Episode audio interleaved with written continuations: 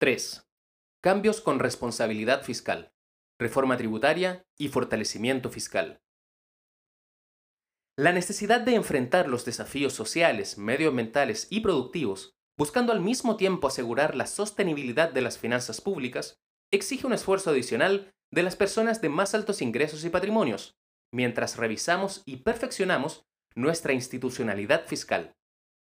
Respecto a esto último, reforzaremos la orientación estratégica del gasto público en concordancia con las prioridades definidas en la Ley Marco de Desarrollo Social Inclusivo y Ambientalmente Sostenible.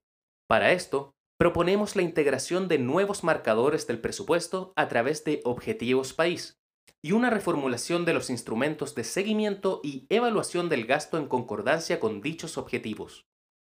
Además, queremos incorporar mecanismos de participación ciudadana en la elaboración y seguimiento del presupuesto de la nación. Nuestro gobierno tendrá como prioridad recuperar una trayectoria de consolidación fiscal creíble, con una reducción gradual y sostenida del déficit fiscal estructural. La única manera responsable de hacernos cargo de las justas demandas sociales y avanzar en la transformación productiva verde, mientras llevamos a cabo dicha consolidación fiscal, es con recursos permanentes adicionales que provengan de una reforma tributaria. Actualmente, más del 40% de nuestra recaudación tributaria proviene del IVA, lo que contribuye a que el sistema tributario no corrija las desigualdades que se generan en la estructura productiva. Avanzaremos hacia un régimen más parecido al que tiene la mayoría de los países de la OCDE, tanto en términos de recaudación como en progresividad. La reforma tributaria recaudará del orden del 8% del PIB en régimen. Los cambios serán aprobados durante el próximo gobierno y la implementación será gradual, en un periodo de 6 a 8 años, contribuyendo así a la estabilidad del sistema tributario. 1. Nuevo régimen de impuesto a la renta.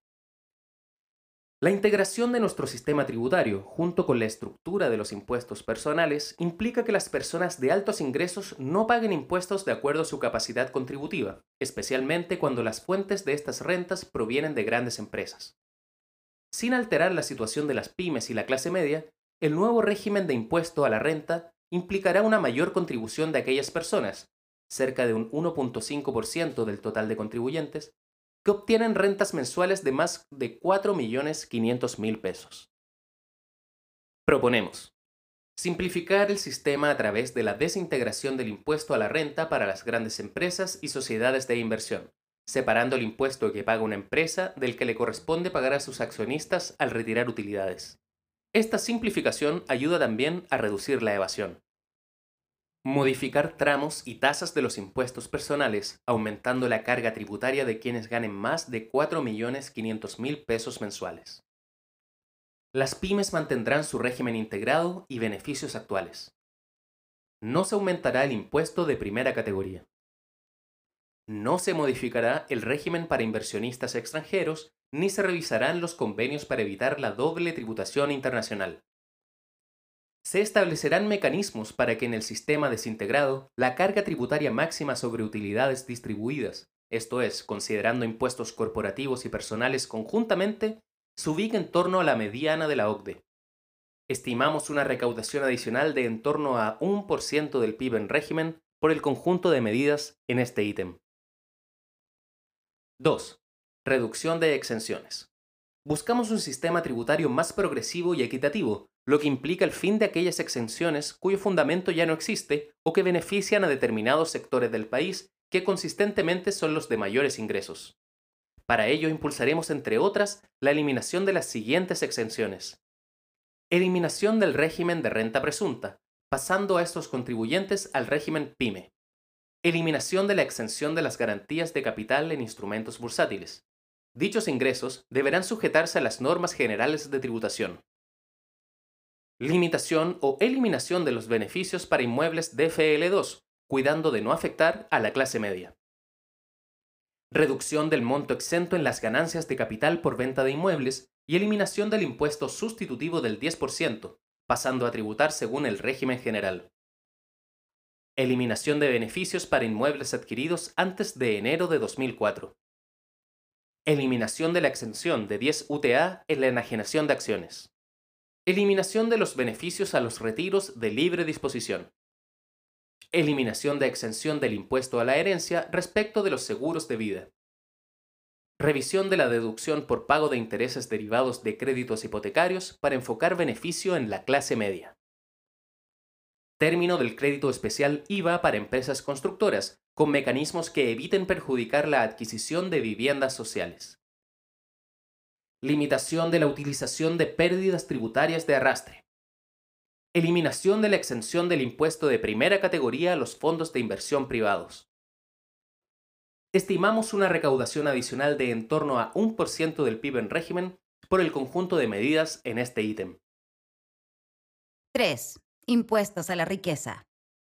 Proponemos una serie de medidas muy focalizadas para que un subconjunto muy pequeño de ciudadanos incremente su aporte y con ello los frutos del desarrollo se repartan de manera mucho más equitativa en el país un impuesto al patrimonio neto de aquellas personas naturales de alto patrimonio que tengan domicilio o residencia en Chile, respecto de su riqueza en el país o en el exterior.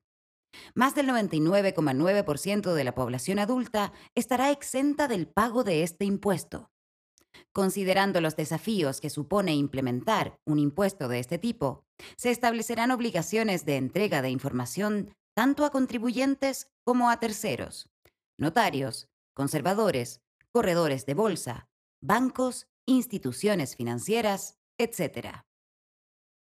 Un impuesto a las utilidades retenidas en las empresas cuya tributación se encuentra pendiente. El objetivo es compensar uno de los principales problemas de nuestro actual sistema tributario, la postergación indefinida de impuestos. Las pymes estarán exentas de esta tributación revisar las exenciones injustas en contribuciones territoriales y perfeccionar una herramienta ya existente, la sobretasa de impuesto territorial, aumentando su tasa y estableciendo nuevas reglas de valoración de activos. Para estos efectos, se establecerán mecanismos para evitar situaciones de doble tributación respecto de aquellos contribuyentes que se graben con el impuesto al patrimonio modificar el impuesto a las herencias y donaciones, acercando los valores por los cuales se paga dicho impuesto a un valor más cercano al comercial.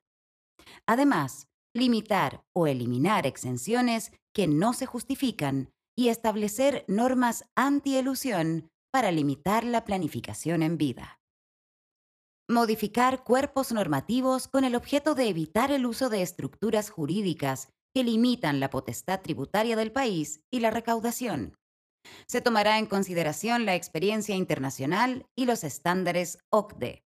Por ejemplo, en materia de exceso de endeudamiento, en normas sobre paraísos tributarios, normas sobre rentas pasivas, sobre venta de empresas en el exterior con activos subyacentes en Chile, etc.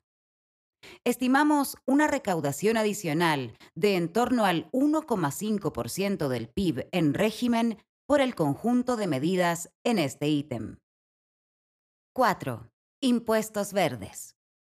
Chile debe construir un modelo económico que integre la protección del medio ambiente como un eje estructurante, lo que necesariamente significa avanzar hacia una transición justa y sustentable.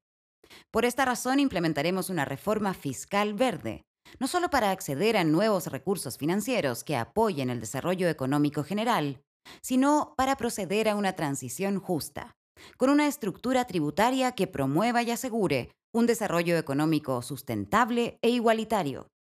Acompañaremos a sectores populares, medios y pymes en esta transición justa, buscando herramientas para mitigar potenciales efectos transitorios en sus presupuestos.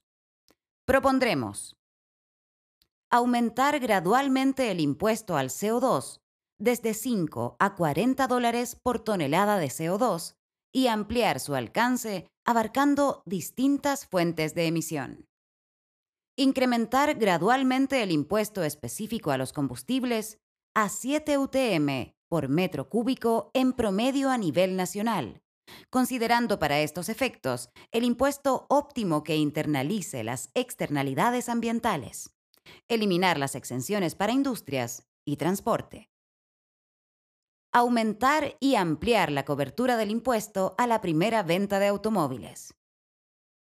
Introducir un impuesto ad valorem al plástico de envases y embalajes y el plástico contenido en los principales productos de plásticos desechados comercializados.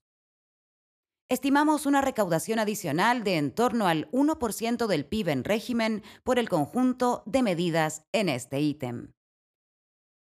5. Royalty a la gran minería del cobre. A pesar de que el Estado posee el dominio absoluto, exclusivo, inalienable e imprescriptible sobre todos los yacimientos de cobre de nuestro país, una gran proporción de sus rentas son apropiadas por un conjunto pequeño de grandes conglomerados. Respetando los contratos de invariabilidad tributaria, vamos a recuperar una proporción significativa de las rentas del cobre para Chile, destinándolas a una transformación productiva y verde que nos permita superar el extractivismo y avanzar hacia un nuevo modelo de desarrollo. Implementaremos un royalty cuyo objetivo sea que el Estado recupere una proporción significativa de las rentas económicas del cobre, manteniendo los incentivos para invertir. El mecanismo será progresivo en precios. Mientras mayor sea el precio del cobre, y por lo tanto mayores las rentas económicas, mayor será la carga efectiva que enfrentarán las empresas. Tomando en cuenta su simplicidad y la reducción de espacios de evasión y elusión, el royalty tendrá un componente ad valorem o tasa sobre las ventas. Habrá otro componente sobre la rentabilidad operacional o financiera que nos permitirá extraer rentas adicionales de aquellos yacimientos con menores costos. Propondremos herramientas para fomentar la localización en Chile del proceso industrial de refinación. Se fortalecerán las capacidades de fiscalización de las instituciones estatales relacionadas y se diseñarán instrumentos específicos para cerrar brechas de evasión y elusión del royalty. Estimamos una recaudación adicional de en torno al 1% del PIB en promedio en régimen por la implementación del royalty. 6. Medidas contra la evasión y la elusión. La evasión y la elusión tributarias se concentran en los sectores de más altos ingresos, que poseen los medios para vulnerar la letra y el espíritu de la ley con el objeto de pagar menos impuestos. Año a año se dejan de recaudar miles de millones de dólares debido a este tipo de operaciones.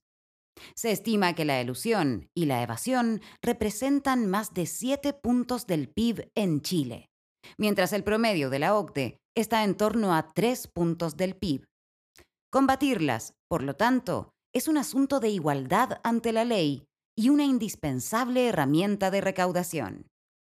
Por estas razones, proponemos fortalecer y dotar de más recursos al Servicio de Impuestos Internos y al Servicio Nacional de Aduanas para incrementar el personal y modernizar sus capacidades tecnológicas, especialmente en el manejo de tecnologías de la información reformar la norma general anti-elusión, mejorando su redacción y facultando al Servicio de Impuestos Internos para aplicarla administrativamente, siguiendo la tendencia mundial en esta materia.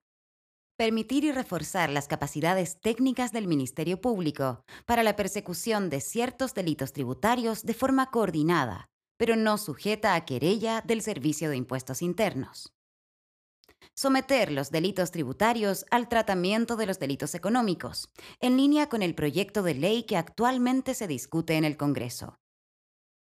Facultar al Servicio de Impuestos Internos para que acceda de manera expedita y periódica a información sujeta a reserva o secreto bancario que sea necesaria para el control de la evasión y la elusión, en línea con el estándar OCDE establecer por ley la obligación de organismos públicos, aduanas, CMF, UAF, PDI, Banco Central, entre otros, de entregar al Servicio de Impuestos Internos información necesaria para la fiscalización tributaria cuando lo requiera, a pesar de carácter reservado.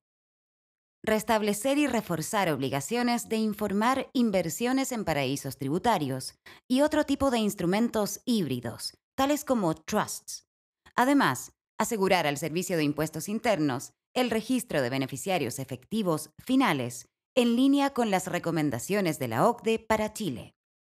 Consagrar la figura del denunciante anónimo tributario, semejante a lo que ya existe en la regulación del mercado financiero. Dotar al Servicio de Impuestos Internos de las capacidades y recursos para desarrollar estimaciones periódicas sobre evasión de impuesto a la renta.